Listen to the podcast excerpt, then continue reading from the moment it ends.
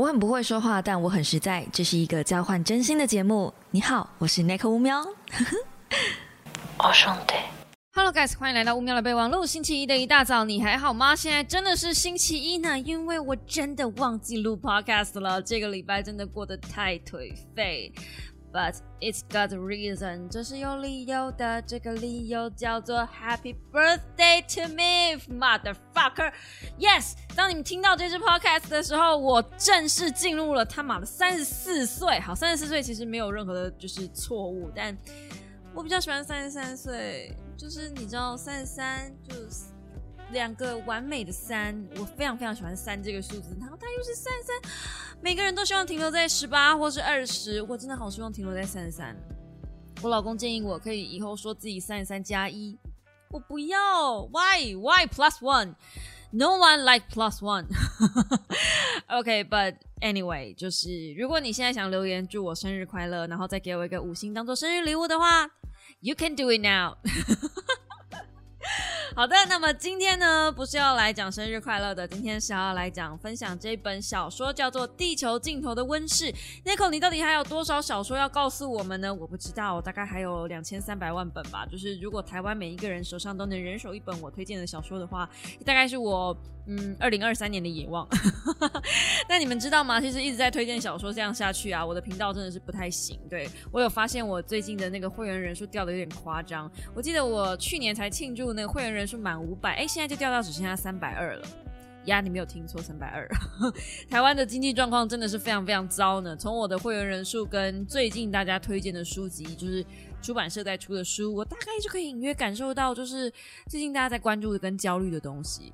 在我们正式进入这个小说的主题之前呢，我们可以来聊聊最近大家焦虑什么。我觉得是蛮有趣的，不多人在讲这件事情，但是我偶尔会去观观察一下，就是那个排行榜啊，你看哦。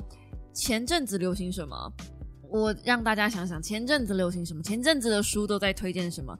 在我们不断的在宣传那个财富自由之后呢，开始有不断的雨后春笋一大堆的那个就是少年股神出来嘛。然后少年股神出来之后，你就看到很多财经书出炉嘛。那接着就是各种各式各样的财经书涌上来嘛。然后呢，就是一个经济大萧条嘛，美国升息嘛。所以现在开始涌出来的书是什么呢？女权主义。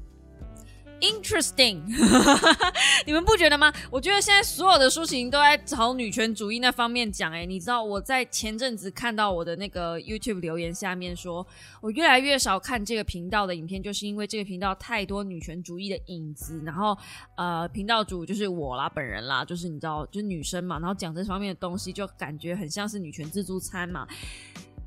I can't change who I am。我本来就是个女生，你总不希望我带根假屌在讲小说吧？就这跟我呃啊，I can't。而且这本书本来就是在讲女权主义的，然后我你要我不讲女权主义的话，我也很为难。那一阵子出的新书全部都那玩意儿，我能怎么办？我不能怎么办？那女权主义其实这个东西已经多到我真的觉得有一点阴谋论了。你知道，以下是我自己观察的阴谋论。不限定任何出版社或什么的，我觉得出版社应该也没有这个意思，因为写书是一种潮流，是一种集体意识的焦虑。嗯，我最近在看一些焦虑的书籍，然后我开始在觉得，是不是我们不应该一直去追新书？因为当你在追新书的时候，我发现新书有一种集体的舒适圈。但这个状况呢，我觉得应该所有的出版社跟作者自己也没有意识到这件事情。就是有一阵子大家会一起疯狂的讨论同一件事情，最近真的就是女权。Literally，就是我已经被女权洗脑到，就算这个东西没有女权，我也会看到女权的影子了。你们知道，今天这本《地球尽头的温室》，在我写完书稿上片了之后，我才安心的去看别人的书评，然后别人的书评写到一件事情是我没有注意到的。你要知道，我从头到尾在享受这本小说的时候，我真的压根儿底的没有注意到这个状况。《地球尽头的温室》里面没有好的男人。没有任何好男人，包含主管、女主角，然后呃逃离生态圈的两位老阿姨，还有嗯拯救世界的救世主，巴拉拉，全部都没有好男人。这里面出现的男人，通通都是坏人。你要知道，我真的压根没有注意到这件事情，直到有人提出来，就是这这这个这个东西之后，就男人在这本书里扮演的是掠夺的角色，但。反过头来看，这是这本书里面第一个创新吗？并不是。在我大学时代的时候，我看了一本书叫《白夜行》，东野圭吾的。我真的觉得《白夜行》是他所有里面最好看的小说。每个人讲东野圭吾都会讲什么 X 嫌疑犯的现身啊？No，就。伽利略，我真的对伽利略没有任何的的的。我前阵子才推伽利略的小说，所以我没有任何对伽利略有任何毛病。但伽利略真的在我心中已经不会把它放在就是推理小说那一块了。伽利略永远都在讲爱，太圣母了，他圣母有点过头了。所以东野圭吾的书，真的我比较喜欢他写黑暗面的那个部分。好啦，这可能也是我的问题，就是我本来就是喜欢险恶系小说出家的嘛。诶，出家出出道，嗯。哎，好，反正小时候我还是国中、高中那个时候，大学我很愤世嫉俗，所以我非常喜欢看《乙一》呀，然后很人性啊，然后臭家苗啊那种呃告白，如果你知道那部电影的话，它有小说，然后我非常喜欢看那种就是坏坏的人，对，但是呃年纪大了，然后就是感觉呃吃斋念佛其实并没有，但就有一种年纪大了慈悲为怀，呃胸怀天下。你要怎么说都可以，反正相较比较没有那么的喜欢那种过度残忍的东西了，因为其实我知道那样也不现实。以前我都觉得太过仁慈、太过圣母的东西不现实，我现在还这么觉得。但我现在开始觉得，呃，太过血腥、太过黑暗、太过没有希望的东西也不现实。就凡事过了头都不现实。好，扯多了，扯回来。我为什么要刚要讲《白夜行》呢？是因为《白夜行》那一部小说里面，其实他也在描述一种毁灭性的悲剧。然后他在描述，你要认真说的话，《白夜行》其实严格的说起来，也可以讲女权主义哦。因为里面有个女生，就是你知道，非常的把男人玩弄于股掌之间。当然，我不鼓励那样的行为，就是我觉得有点太 over 了，因为所有男人都围绕他转，但他就像只母蜘蛛一样。如果要我说的话，就是那个女生给我的角色比较像是黑寡妇吗？嗯，她把所有的男人都是吃干抹净，然后一个霸一个。嗯，But whatever，就在我看过那么多战争作品也好，或者是末日作品也好，当人去掉了一些嗯社会文化跟法律。这种用来保护人的机制之后，男人、女人回到最纯粹的野兽性的时候，男人真的很容易利用自己的力量优势来，嗯，保护自己想保护的人。我今天不会就是说，嗯，这些男人扮演了野兽或者扮演了猎人这样的角色，去想办法让自己活下来，或是保护他自己身边的人，去掠夺别人的资源，是一件错误的事情。因为在末日，如果你还保持着圣母光环，那也未免太假了吧？啊，就如果你你我们最近不是常地震吗？这两天常地震，我一直在想，如果真的是地震了的时候。到大地震，大家人会不会就就当然有一个阶段是我们大家会互相帮助别人，当我们还有余力的时候。可是如果真的是很糟糕的状况下，很暴道的状况下，我知道我讲了很多的书，就是在讲人性还是有光环、光明面的那一面，因为我我想相信那样的世界是存在的，但仍然有某一部分像这样子的小说在告诉我这东西不存在。我所有看的末日作品，只要是小说。都是在给我看这个这个画面，就是你要想以前的《阴尸路》也好啊，或者是哦那种还有什么《恶灵古堡》，就是你连电玩就是在描述末日那些东西的人，好像都不会让我们看到身为弱者能够被强者保护的那样的画面，即便是电玩跟小说。那你不觉得很吊诡吗？就是电玩小说其实是年轻族群最容易接触到的一个美彩，可是大部分的这一类型的作品不会让我们看到希望，所以我们就在那种没有希望的先决条件下存活下来，并且我们相信，当遇到事情很放到的时候，当遇到末日的时候，当遇到你没有办法求助任何人的时候，也真的不会有人来帮你，除非你变成一个很强的人。我以前都说小说是。呃，学习比工具书更棒的一件书，但是发现这件事情之后，我开始在思考，小说是不是也有那么一部分是不那么真实的？就是其实事情并不会像我们想的那样子那么糟糕。呃，对，大地震的时候，也许也许真的世界末日的时候，你会遇到有一些人就是图你的身体，或者是或者是像呃慰安妇那样子，就是有一些人会对女生做一些很糟糕的事。但那是全部吗？就就就只是把某些人性的部分放大。我我用比例来讲好了。假设平常我们遇到那样子的事情，就是好事跟坏事可能是九十五趴比五趴，坏事可能只占了五 percent。然后在战争的时候，那五 percent 被放大了，可能被放大到三十 percent。然后你就会觉得哇，这战争真的好糟糕哦。甚至我不知道，因为我没有遇过战争，也许可能会到嗯五十 percent，甚至六十 percent，甚至七十 percent 的事情都是那样的糟糕，就是会变成那样糟糕。或是如果真的爆发僵尸潮了。希望是不要了，或者是末日了。像就像我们接下来要讲的这本书《地球尽头的温室》，它有一个很大很大的尘埃效应，就会会让所有的人都中毒，或者是 COVID nineteen 好了，我不知道。那事实上，经过了 COVID nineteen，我们也可以认证是不会到那么糟糕，不会到七十 percent 这么严重的坏事。甚至五十 percent 可能也许没必，我们会忍受一些不健康、不安全。那为什么我现在要讲这个东西呢？因为我真心觉得，二零二三年并不会比二零二二年好。然后我告诉你一件事情：二零二二年，只要每年我过生日，就是嗯，告诉自己说，再剩下几个月，嗯，三个月，一季，然后这一年就结束了。就是每年我过生日，我就是再剩下三个月，我就可以过圣诞节，就是这样子。所以，所以我们要迎接的是二零二三年是更严峻的考验。我我我不应该说它不，它不会比二零二二年好。也许对某些人来说，它会比二零二二年好。像对我来说的话，呃，二零二三年我可以看到的东西就是，美国因为在升息，所以美金在往上涨。从二十八块嘛美金，现在对比一块已经是三十一块美金，三十一块美金对比一块台币，不对不对不对，我说什么呢？三十一块台币对比一块美金。OK，好，所以呃，你们要知道，我小时候是经历过三十六块美金对比一块台币的。嗯，对于我这个赚美金的人来说，不是一件坏事。但是对于大部分没有人在投资的人来说，就不是那么好的一件事了。嗯，你在二十八块的时候有没有换一些美金起来呢？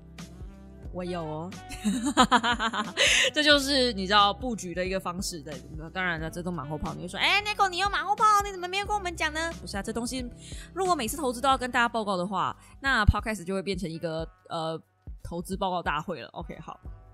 总而言之呢。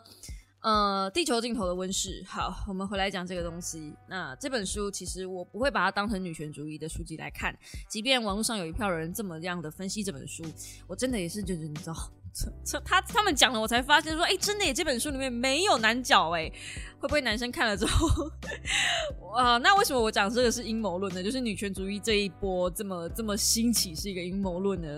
有某一派的说法，这个是我之前看到很久很久以前看到一一一一派说法啦，就是呃女权这个东西包含女性有投票权啊，然后女生可以呃出来工作啊等等的这一些权益的的，就是这叫什么？嗯，崛起嘛，是在二战之后。二战之后这件事情变得非常明显。那为什么二战之后女权会突然崛起呢？就是可以宣扬说，哦，女生也有公平等工作权啊，要跟男生一样啊。是因为二战的时候其实损失很多男性的战力，所以呃需要女生也出来工作，才能够有国家才有够多的资人力、劳动人力、中产阶级的人去呃应付接下来的苏醒。经济苏醒的这个部分，所以我在想，这一波女权崛起是不是跟二战那个时候女权崛起的用意有一点点类似？所以，呃，我才会前面接这么一大段。但这都是我的自己的阴谋论，因为你知道，我看了很多很多的东西，然后，呃，我这个本人就是悲观主义嘛，所以我就会过多的联想。当然，我不希望，应该说也不是不希望，就是这个东西到底是好是坏呢？因为你如果知道这样子一波的浪潮之后，我可以期待的是后面的浪潮是什么？也许未必经济真的比想象中的差了那么一点，但是有那么一波人是在想办法让这件事情不要就是太快掉下去。对，那嗯，二战那时候让女生出来工作，然后宣扬女生不应该就只当家庭主妇，应该要出来帮经帮助家里的经济多挣一点钱。那个时候确实是有帮助到女性的社会地位提升，那确实是也做了一些好事。但我觉得现在的女权过度强调，会变成有点疲劳轰炸，然后嗯。反而有点过度压抑男权，我现在会觉得有点男生有点可怜，是不是？我们应该来宣扬一下男权。但是父权又这么经营了这么久，你们知道，父权从圣经时代就开始已经在呃统领风骚全球了，所以好像是时候让一点位置出来给女生。总之，这以上那些都是我的推断，所以跟今天这个小说也没有关系哦。那我只是要说，对，讲了这么多，我只是要说，嗯。地球尽头的温室，在我眼里不是一部女权主义的小说。但如果你要把它解释成女权主义，或是都是女性的小说的话，嗯，你有你的解释自由。OK，好，嗯，好，好，好，那我们来讲金草叶吧。其实严格说起来哦，金草叶是我第一次接触他的作品。他之前红的那部作品我并没有接触到。那出版社那时候就是编辑，他捧着他的书来跟我讲说：“Nico，你真的要看看，如果你很喜欢科幻小说的话，我觉得你不能错过这本书。”那那时候我想说，《地球尽头的温室》，你知道吗？就算你们不付钱，我也会看这本书。你知道，因为这本书它就是植物啊，而且你知道它封面还画了蔓绿绒。哦，我真的是觉得佩服我自己。我以前的我绝对不会在封面认出曼绿绒，就因为我最近养那个曼绿绒长得之好。如果你没有看我说书的话，就是在我最后影片最后那几秒，我捧了那一小盆，那一盆就是曼绿绒。叶子长那样子，然后是垂垂的，我就觉得啊，好可爱哦！这个封面好可爱哦。然后温室嘛，而且是地球尽头的嘛，怎么能不看呢？告诉我怎么能不看呢？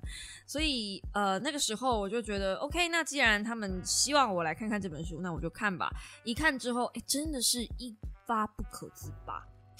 嗯，首先这本书并不会像其他的小说那样子给你得到什么启发。那为什么我还是停不下来呢？是因为它里面描述的故事太不真实，就是太嗯不像一般读到的故事那样。我从来没有看过这样子的故事架构。那这本书呢，我不喜欢。我先说我没有很喜欢它倒叙法的方式。我本来就不是星际大战迷了，I'm so sorry, but I really don't。就星际大战在我小时候的时候是倒叙法，它是先讲现在的故事，就是它的电影也是这样拍的，就先讲现在的故事，然后。告有一个人告诉你以前发生了什么事情，为什么现在会变成这个样子，接着再去拍那个人年轻时候的版本，就是往前拍，你知道吗？往前，我没有很喜欢这样子，就是我一来没有很喜欢倒叙法，我可以接受一个人老人家回忆一段过去，可我不能接受整个故事都用倒叙的，哦，我会很累，就这样子的时间轴对于我来说。呃，我可能是我的问题，就是我比较不会，我比较喜欢顺向的，我比较不喜欢不喜欢逆境，逆境。好，那接着呢，嗯，我也很不习惯这本书的另外一件事情，就是像我说出影片里面讲的，它没有嗯旁白译，就是它没有呃解释的来龙去脉，他就告诉你说这个世界上有一种有一种粉尘，然后是有毒的。可是你要读到看到很后面，你才知道哦，为这个粉尘的结构是什么？为什么会有这个粉尘？那后面也会告诉你说哦，有个植物或啥的，就是它前面发生的是事件，可是那些事件都不会解释那个故事背景架构，就突然告诉你有一个人，他叫谁，然后嗯，他发生了什么事情，然后他在哪里工作，你会觉得这个故事架构来的有点莫名其妙。我需要有一点点故事背景，你有。就像以前小时候在读童话故事，会有那个 Once upon a time, long long time ago，我会需要有一个旁白意是这样，但它不是，它一开始就是一些对话或者是一些呃脚步声，然后一些互动，一些人，就这个是一个嗯，平常在写短篇小说的人会习惯的写作方式。好，那。在，所以，所以在地球尽头的温室呢，它是好看的，但是我觉得这个题材比较适合拿来拍电影或是影集。那如果你往下看，如果你觉得这方面没有 OK，你往下看的话，这个故事非常厉害。我只能说，能想出这个故事的人真的很厉害，不是因为出版社跟我推荐我才这么说，而是他想出一些很妙的点子，比如说，嗯，啊，我们就来讲故事吧。很久很久以前，我是我是用顺序法的说法，所以你如果看书的话，不会跟我现在讲的故事是一样的。好，很久很久以前，在一个毫无预警的状态下，呃，地球突然间被覆上了一层白灰烬。那这个白灰烬呢，就是呃叫做落尘。那那个时候一下来的时候，二零五五年一下来的时候，这个粉尘杀死了很多人跟植物，甚至是动物。只有少数拥有抗性人抗性的那个人种可以活下来，就是抗有反正就是对这个东西有抗性的人。那你对这东西有抗性，其实就存在你的 DNA 里面。我们可以把它想象成是一种某种物竞天择。我就现在这边先破梗，就是这个粉尘。不是天然的，是人为创造出来的。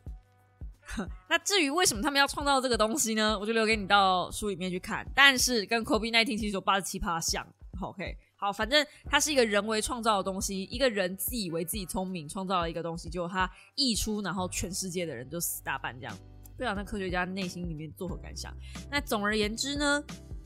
在有这样子的东西的时候，当然，呃，科学家一没有马没有办法马上把它分解掉嘛，所以我们就做建立了一个大型的圆顶都市。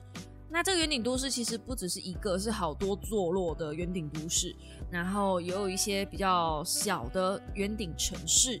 可是呢，小的圆顶城市是没有资源的，是自己建立起来的，所以它里面的落成量其实只是比外面少一点点，你可以这么想。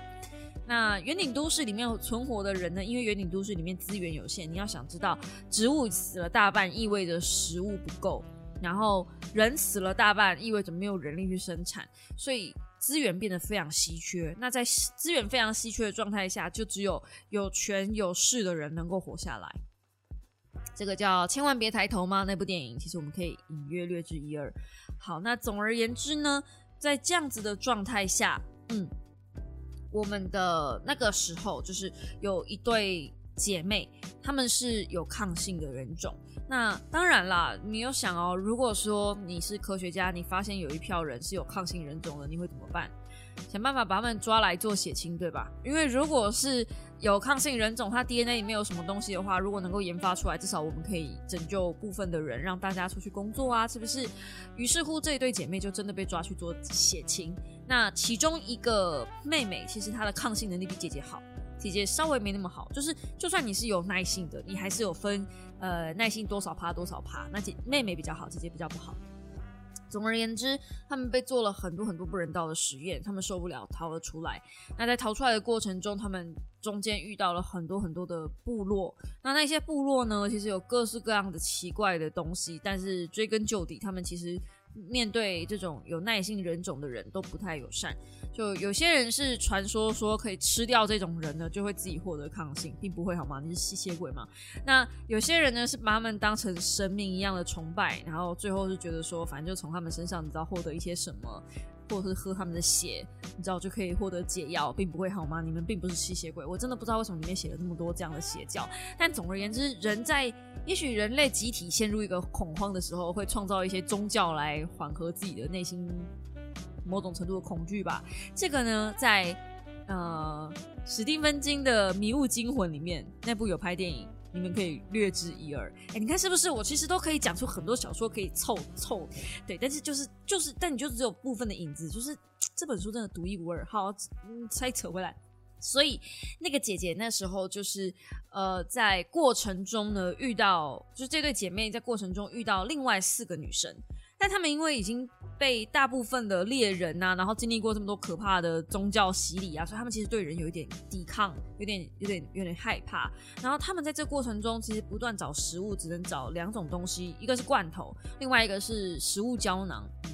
二零五五年，可能那时候已经有一些营养胶囊了，就是呃吃了之后，虽然没有没有办法获得饱足感，但是养分是没有问题的。那总而言之，他们遇到了四个女生，也是女生，其中一个女生是医师。那妹妹其实本来一直很想要这个医师帮忙，她请她帮忙检查姐姐的身体状况，因为姐姐虽然是有耐心，但毕竟终究没有像她那么高，所以姐姐就是一直在咳嗽，然后身体好像就是没有很好，好像一直处于在那种半感冒的状态。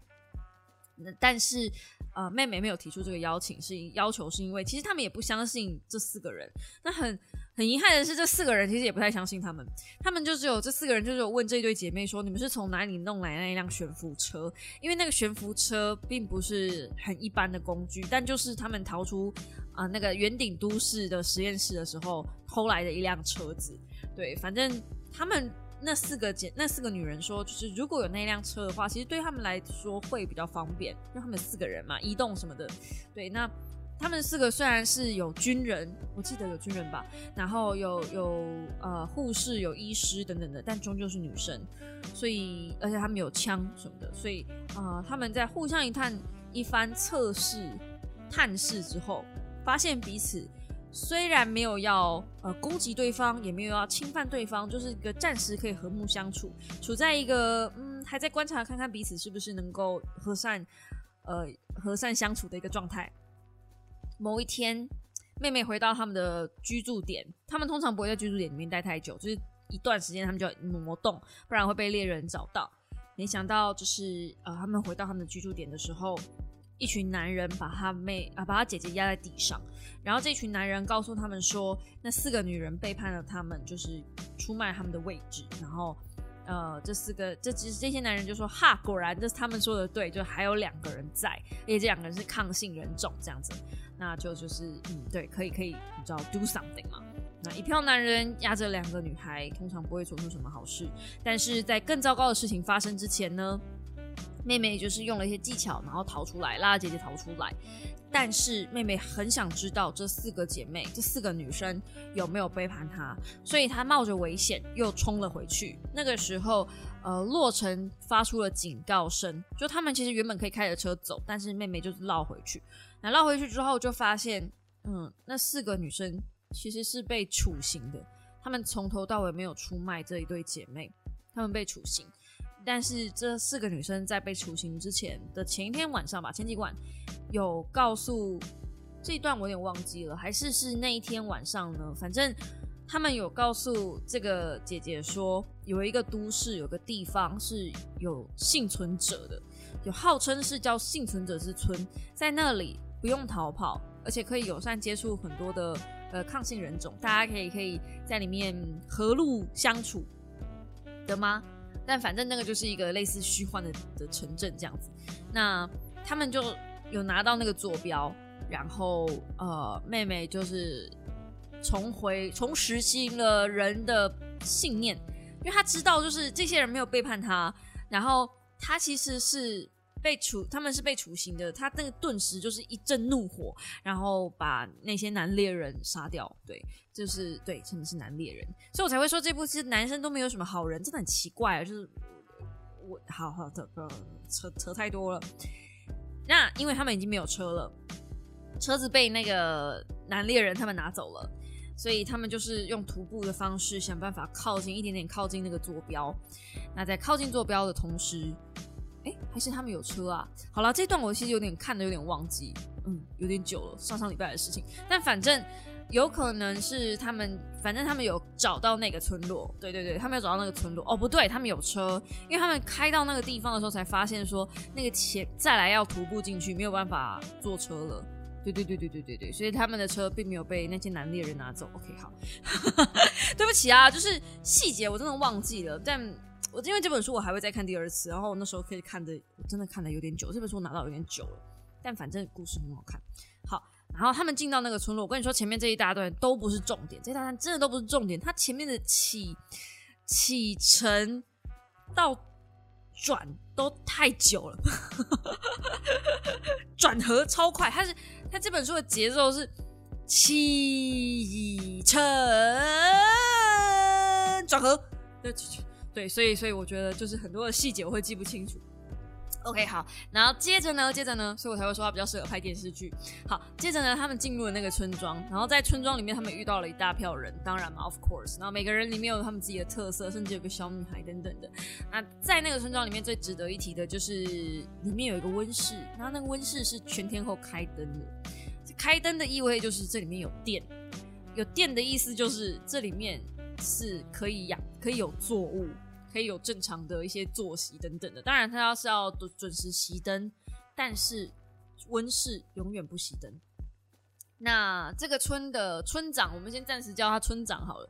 村长呢，跟温室里面的那个植物学家是啊共生关系。我先讲共生关系。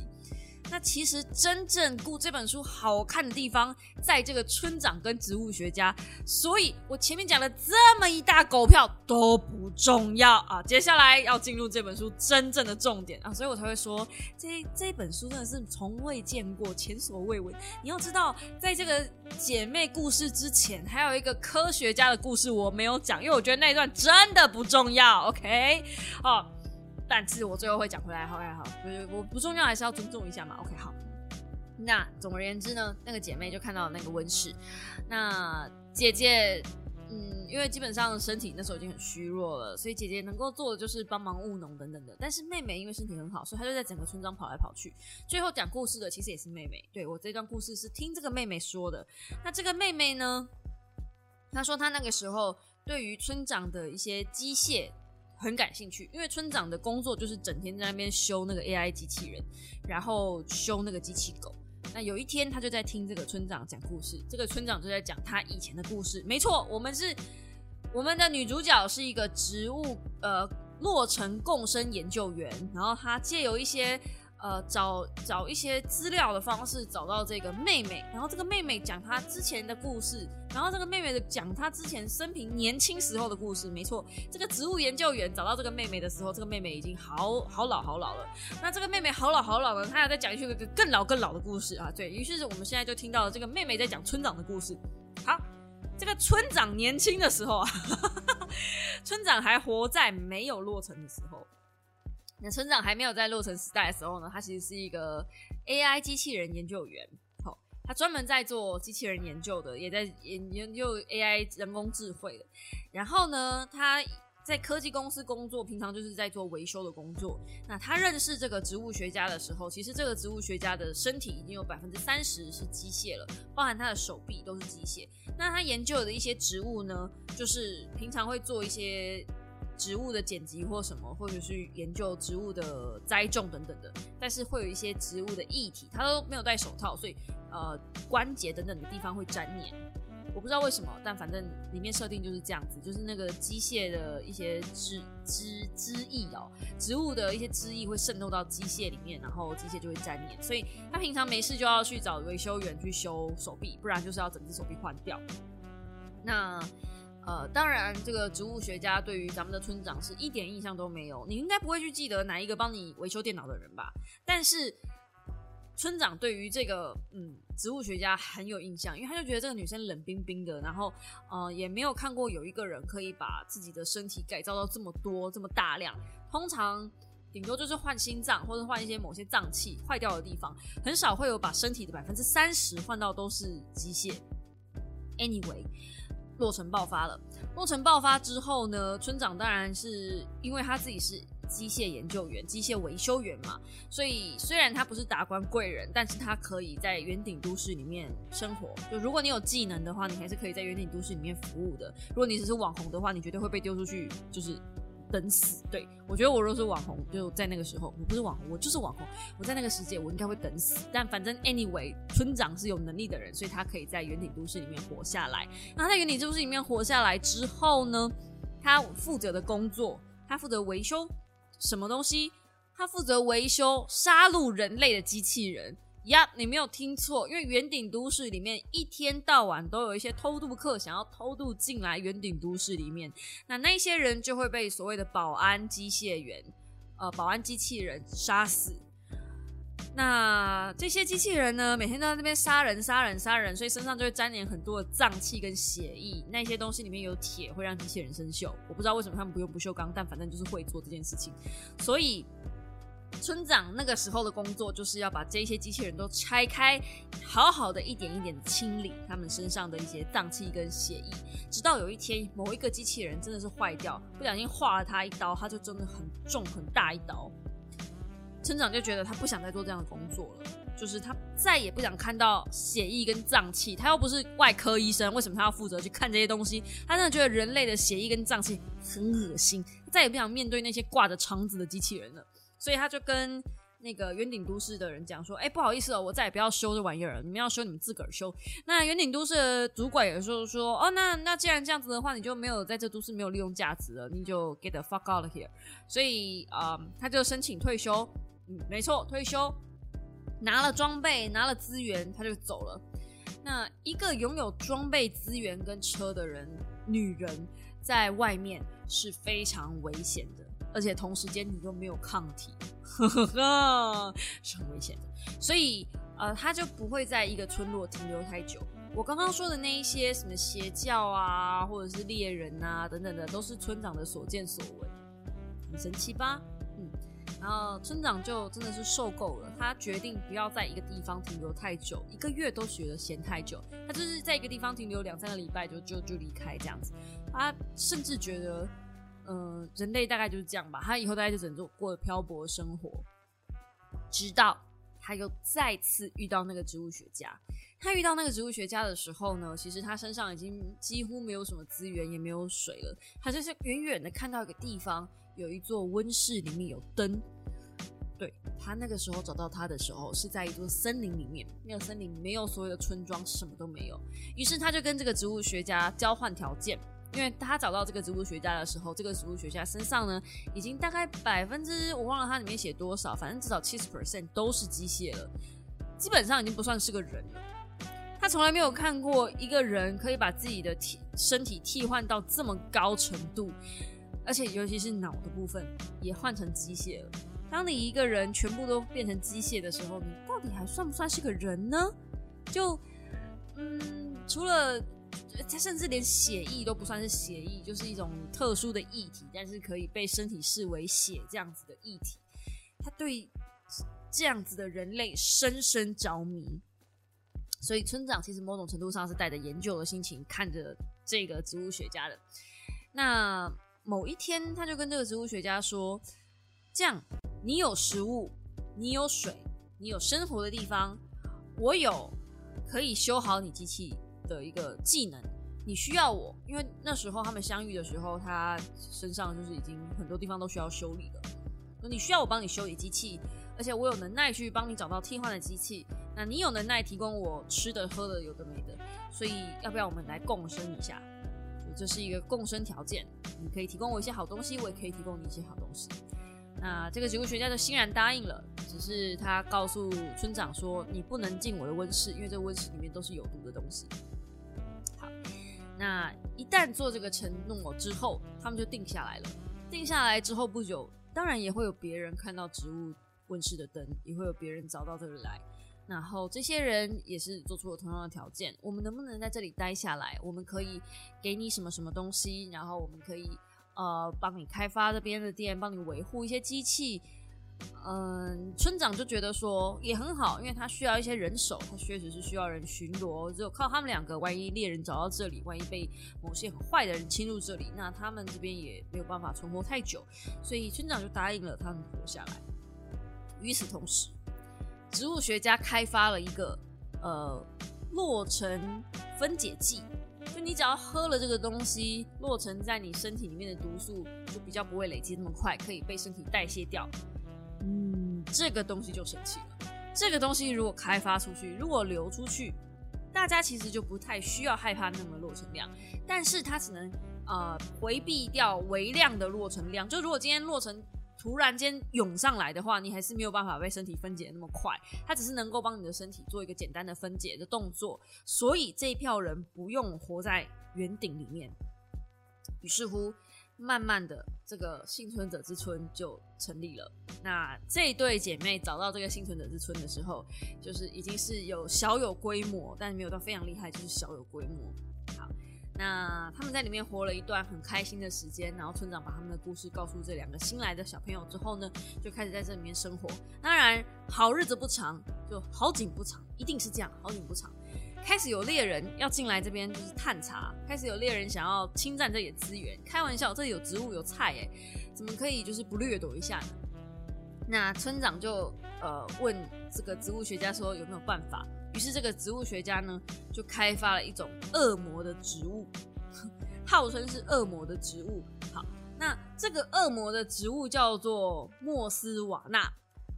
如果你碰到了，你全身会起像是红疹一样，会非常不舒服，然后会就是很严重的过敏反应。我觉得他这过敏反应形容的很像，嗯，有一种山上有一种植物，小时候我们爬山的时候，老师都跟我们讲说，千万不要碰到那个东西。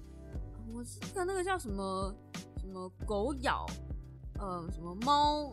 猫抓狗还是什么东西，反正就三个字，然后台语我有点忘记了，但我记得就是那个植物是毛茸茸的，你摸到之后你全身会起过敏反应，会红肿，因为很痒，会抓。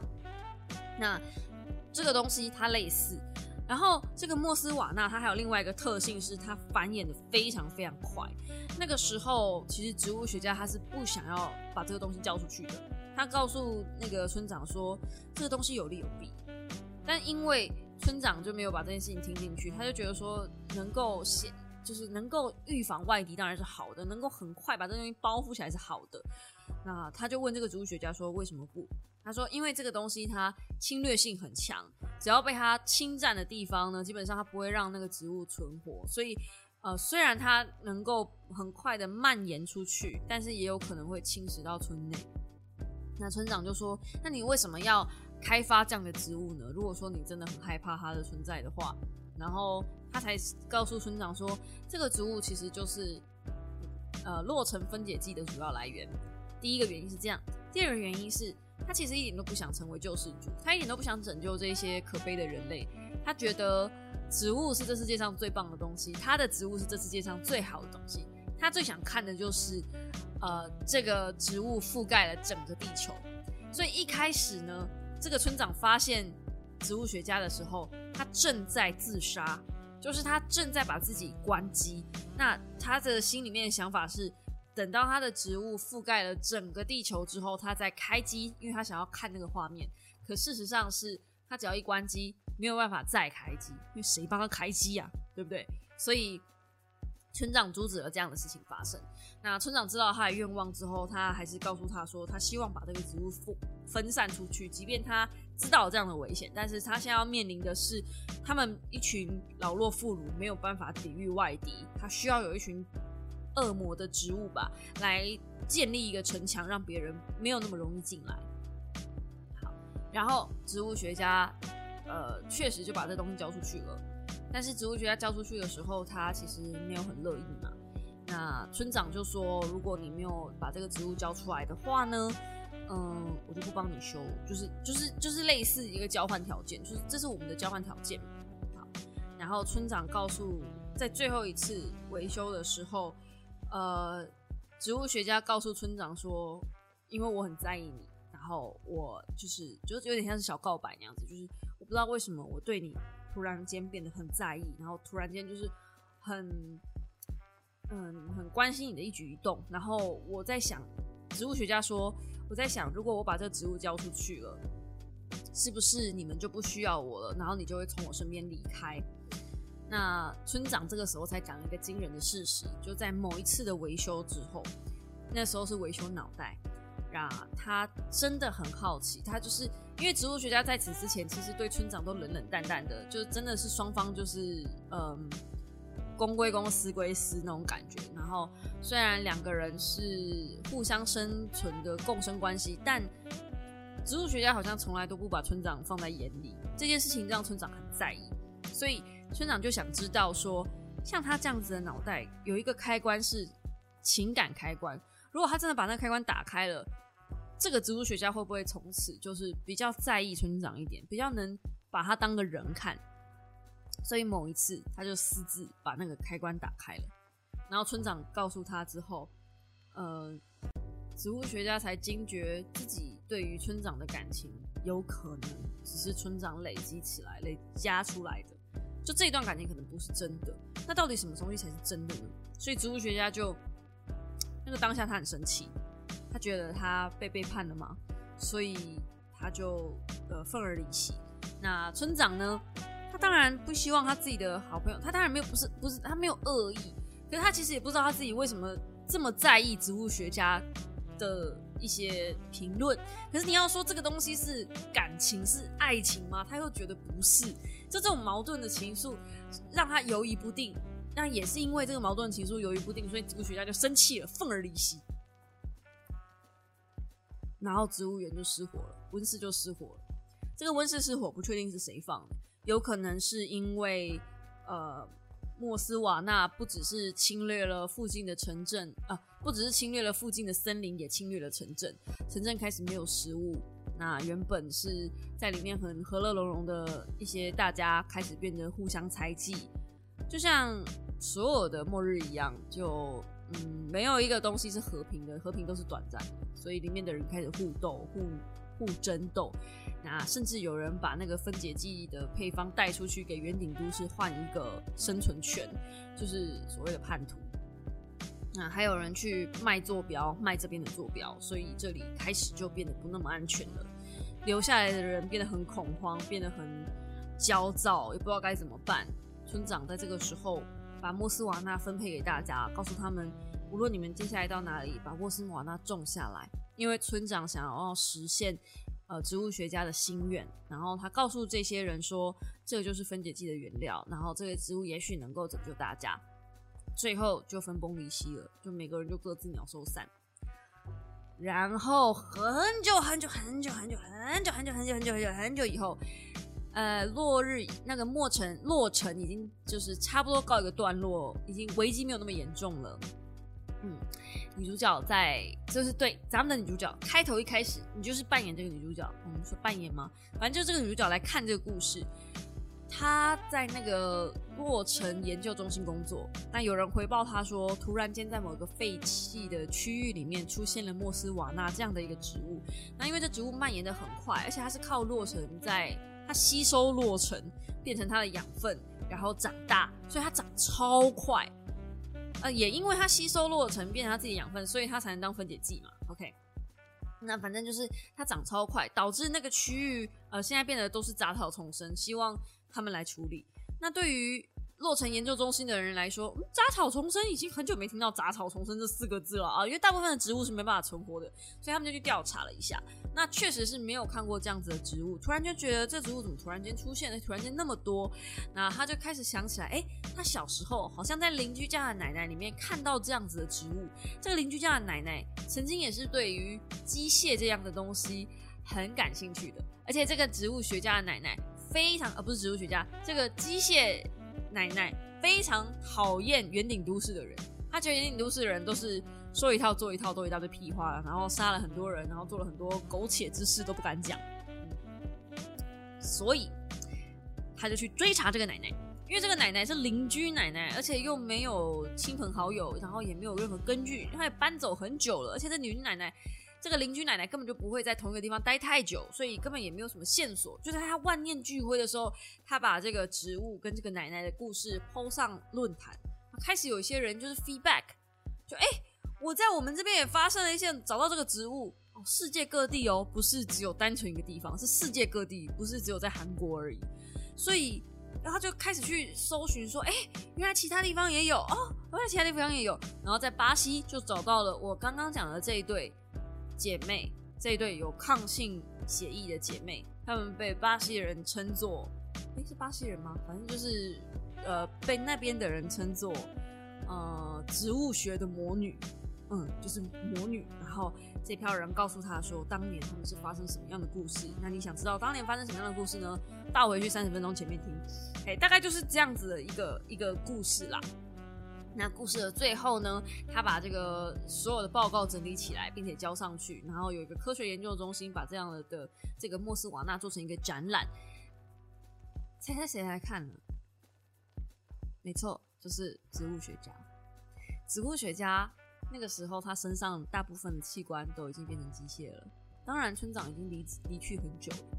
然后这个植物学家就。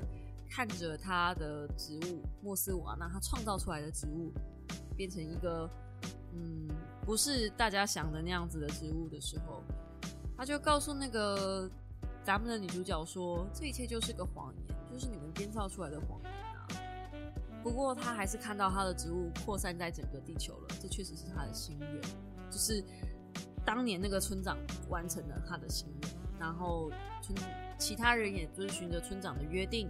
到世界各地，不要忘了把穆斯瓦纳种下去。故事的最后呢，嗯，这个植物学家说，他接下来要到一个遥远的地方去，他不想让世人知道这个穆斯瓦纳是他发明的，因为他不图这个，他从来不图名，他就是图看到这一瞬间的诞生而已。然后他就潇洒的离开了，很酷吧？嗯，那女女主角就问他说：“接下来你要到哪里去呢？”他就说要去一个很远的地方。我想应该就是天国了吧，但是这个。嗯，主角并没有想出来。我觉得这故事比较像是一个事件的发生，然后你要说他真正讲什么吗？我以为他在讲末日，真的，因为这样的主题，我真的以为我会看到血流成河，结果不是，我看到了很多爱不同的形式展现包含了机器人是不是有爱的，包含了。在乎算不算是一种爱？当我过度在乎一个人对于我的表现的时候，或是我过度在意这个人对于我有没有把我放在心上的时候，这样子的在乎是不是一种爱？嗯，占有欲是不是一种爱？就它里面在讨论的东西，其实我们哦，我我可以再开一集来讲，但是这个真的是要大家都看过这本书，我才有办法里告诉你们，就是才有办法讨论。因为如果大家没有看过书的话，我就是很粗浅的告诉你这个故事的话，你只会觉得说，哦，这就是一群女生在自爽的故事，但并不是这样，就真的不是这样。嗯，我自己觉得啦。金草叶它最厉害的地方是在讲爱情，还有在讲虚幻的东西。那爱情不是那种单纯的我爱你，你爱我，我没有可他从此彼此相爱，嗯哼啊哈下去，不是这种爱情。它的爱情里面包含了很多像是敬仰，或者是嗯渴望。他在讲很多很细腻的东西，就是我觉得不单单只是男女之情而已，这个层次实在是太高、太深、太棒了吧，那种感觉。好，那其实呢，二十一号会上了他们一本新书，叫做《行星语书店》，讲是讲新书啦，但其实是他旧的作品，然后是他以前的一些，不是以前，就是反正就是二零二一年的呃一些短篇小说，然后翻译变成中文的书籍。那我自己私心觉得哈。行星与书店其实比较适合大家看，因为它里面就是一篇一篇的短篇小说，有多短呢？我打算念其中一篇给大家。那这一篇呢，是大概是我第二喜欢的故事，就这里面这整本我第二喜欢的故事。我第一个喜欢的是《拥抱仙人掌》，对，那《拥抱仙人掌》我决定让你们留着去，你们就是你们自己回去书里面看哦。那《拥抱仙人掌》大概的故事呢，我已经在说书里面讲完了，所以今天我想要念一下这个，念一下。愿望收藏家，好，因为我觉得这个故事真的是太强了，我从来没有就是看过类似的故事。好，很久很久以前，我就一直待在这个房间里，而且我拥有很多的别称。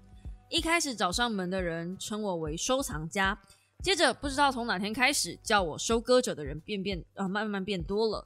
除了字面上的含义，这个称呼似乎还有其他隐喻的意思。但没有人向我说明，好像理所当然的认为我必然了解其中的意义。然而在不久后，啊，然而在不久之前，一群初来乍到的人开始用奇怪的字眼来称呼我。请问您就是那个象征吗？象征，嗯，我的确有这样的一个名字。我点头表示肯定。对方见状，便目不转睛的端详了我好一阵子，上下扫描，来回打量，甚至靠近。观察我侧面的样子，这种视线让我觉得不太舒服。于是我开始感到好奇，这种不悦的感觉是不是这个房间的设计者雕刻在我身上的？从来无理目光的那个人似乎忘记了，我也拥有人格的主体。他在粗略描述啊，粗略浏览过这个房间之后，便自尽离去。但事情并没有结束，因为在此之后。陆陆续续又出现很多跟他类似的人，大概从两个月前开始，来访的人数突然急速增加。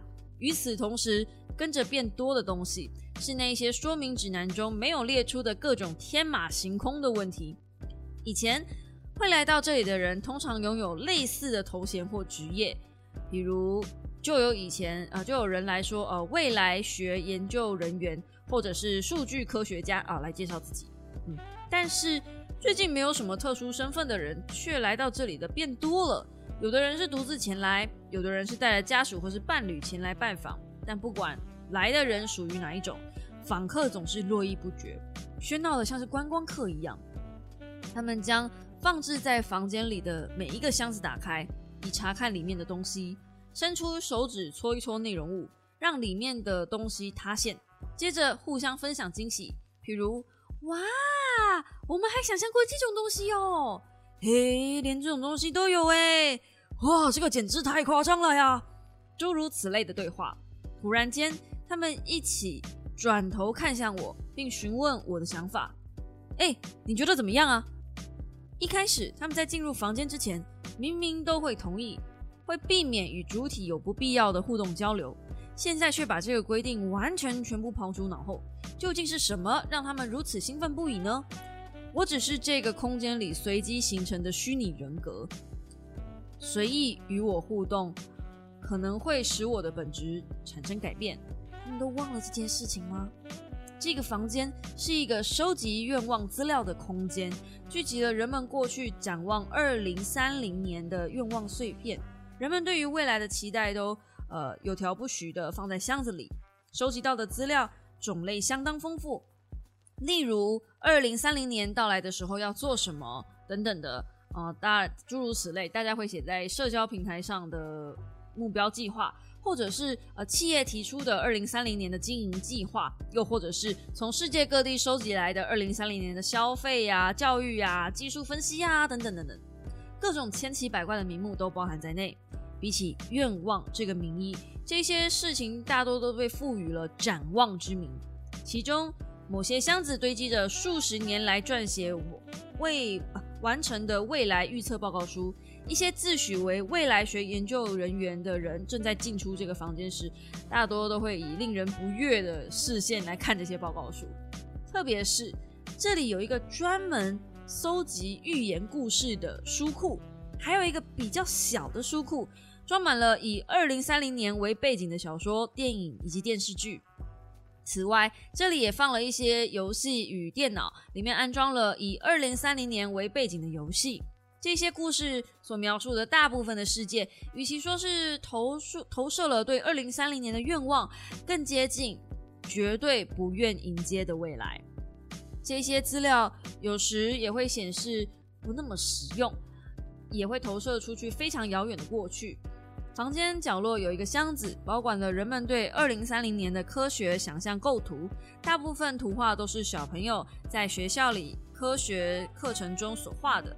但也有一部分是学校从校外获得的资料，主要都是一些新闻报道或杂志插画。插画也有各式各样的样子，有人画出人类在一个小方体中体验的二零三零年的某一天，也有人对未来描述，呃，未来的技术描细致的描述出来。我没有直接看过那些箱子里的内容，但是我很清楚，就是那里面的东西形成的数据，使我诞生在这个世界上。因为我正是象征，是反映了这些资料的人格主体。我平时会使用人类的外貌，但是我也拥有能够不断变换外在的形象，得以投射出人们对于二零三零年的期待与展望。这个房间曾被初始化，以致从过去的旧资料到近期的新数据，全部都被重新设定排列。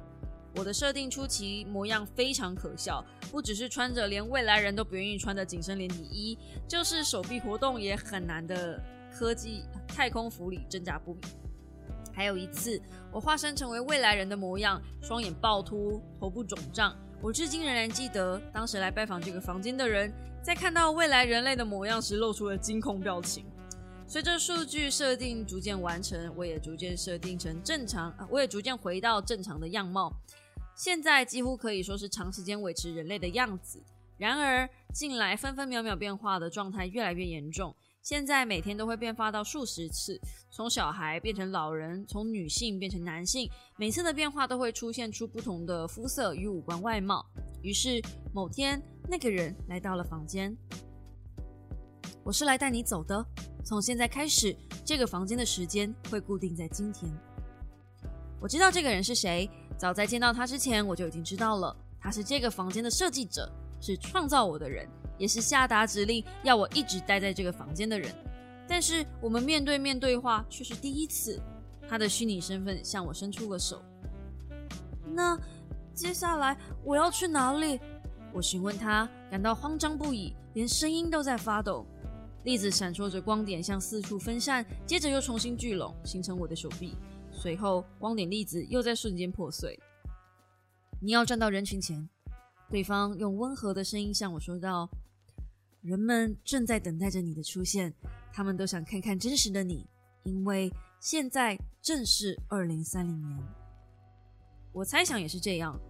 投影着过去愿望的象征性未来即将要变成现实，而拜访这个房间的访客越来越多，以及我的外形变化逐渐频繁，也都是因为这个原因。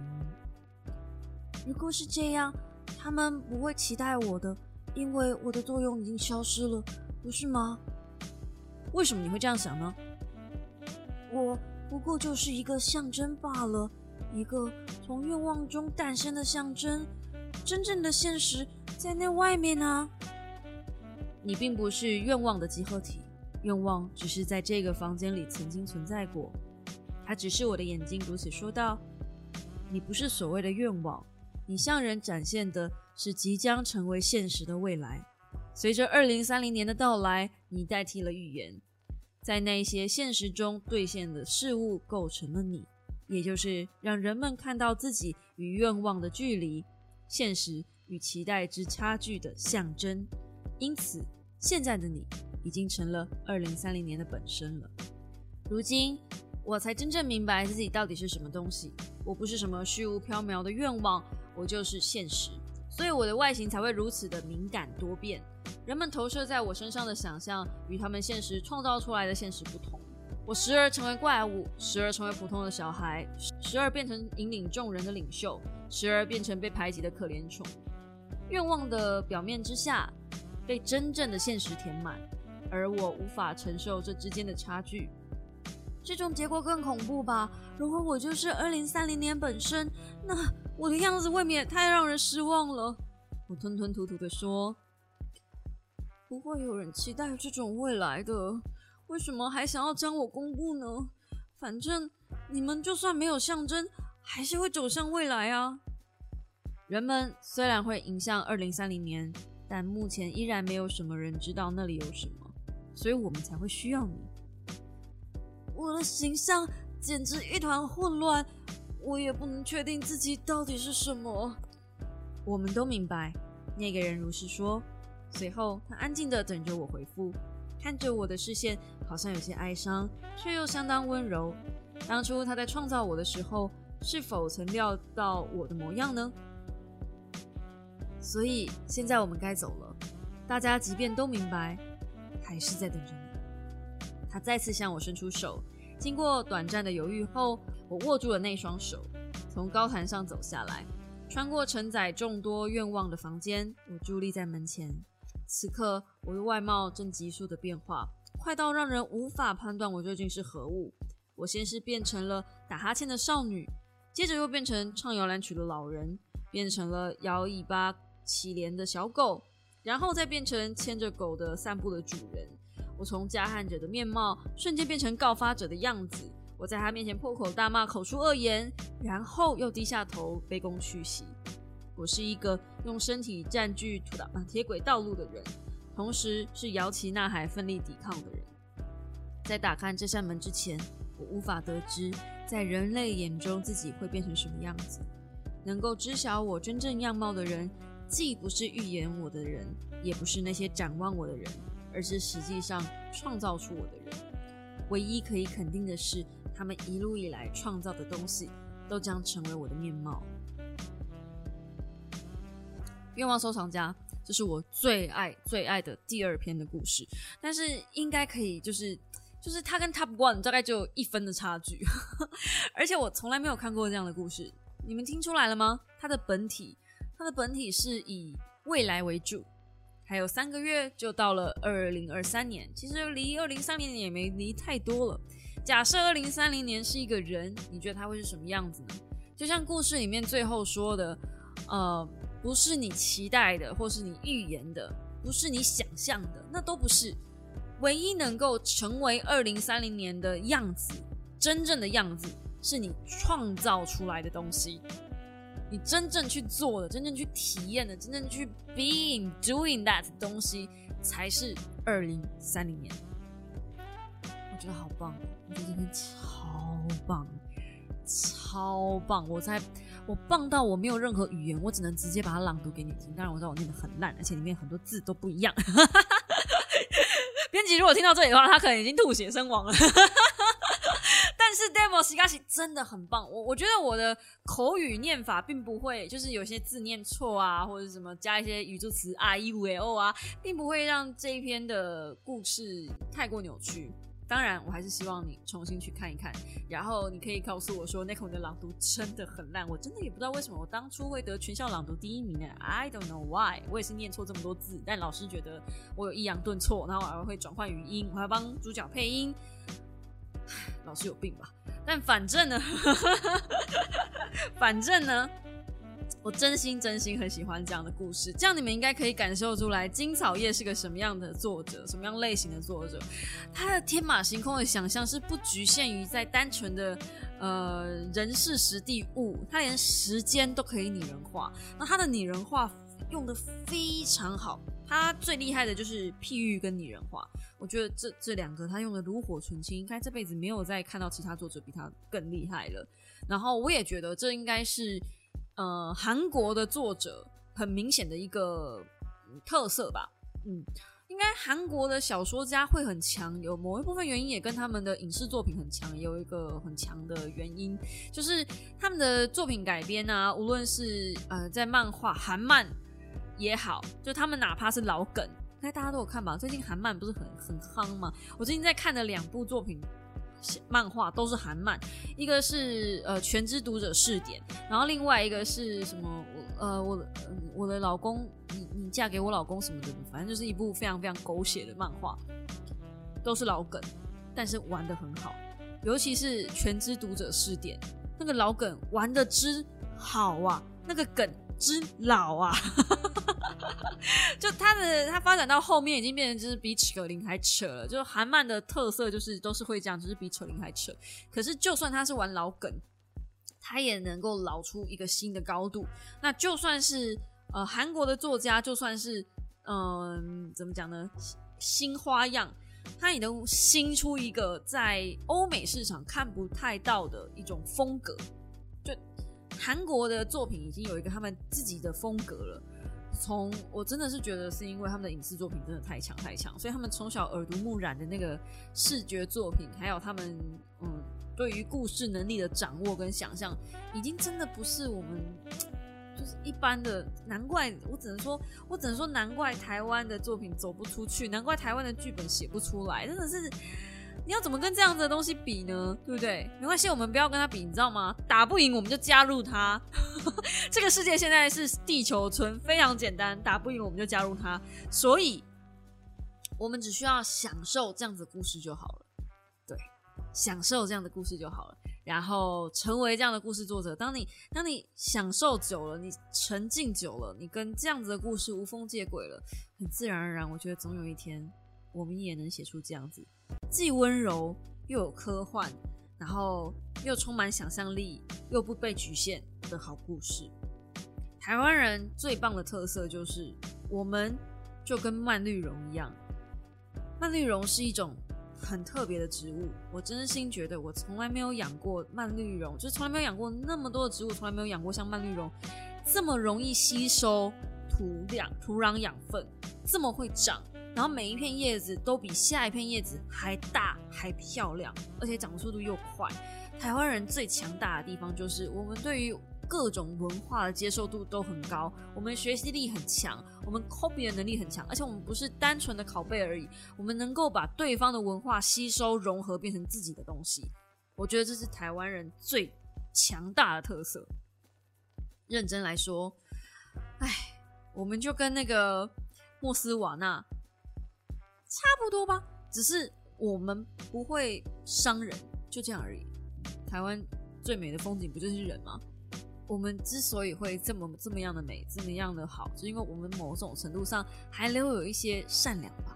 所以，我能够庆幸的是，我很确定，就算台湾真的发生战争，嗯，台湾如果真的发生一些灾难，依照过去的经验，应该是不会变成太糟糕的末日才对。当然，希望那一天不要到来。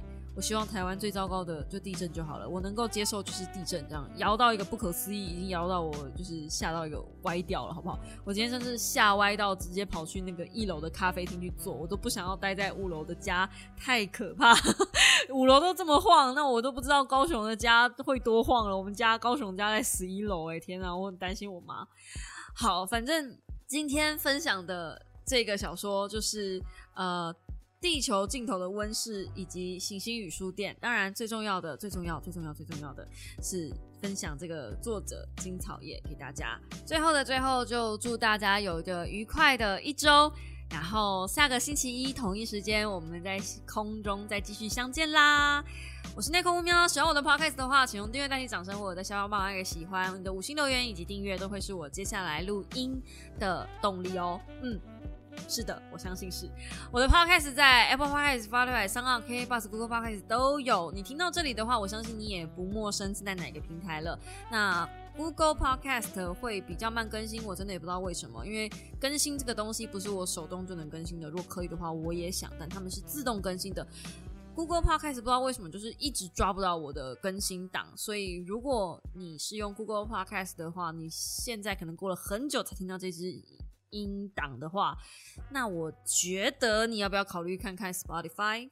嗯，比较快哦，或者 s o n g On 也可以。反正 Android 有很多的 App 可以支援那个 Podcast 嘛，就大家嗯加油一下哈，就是不要不要一不要一直在催促我更新，这样我我我都有准时更新，不是我的问题。OK，好了，那我们就下星期同一时间再见喽，大家早安，拜拜。呀祝我生日快乐，祝我生日快乐，Happy birthday to Nico，Happy birthday to me。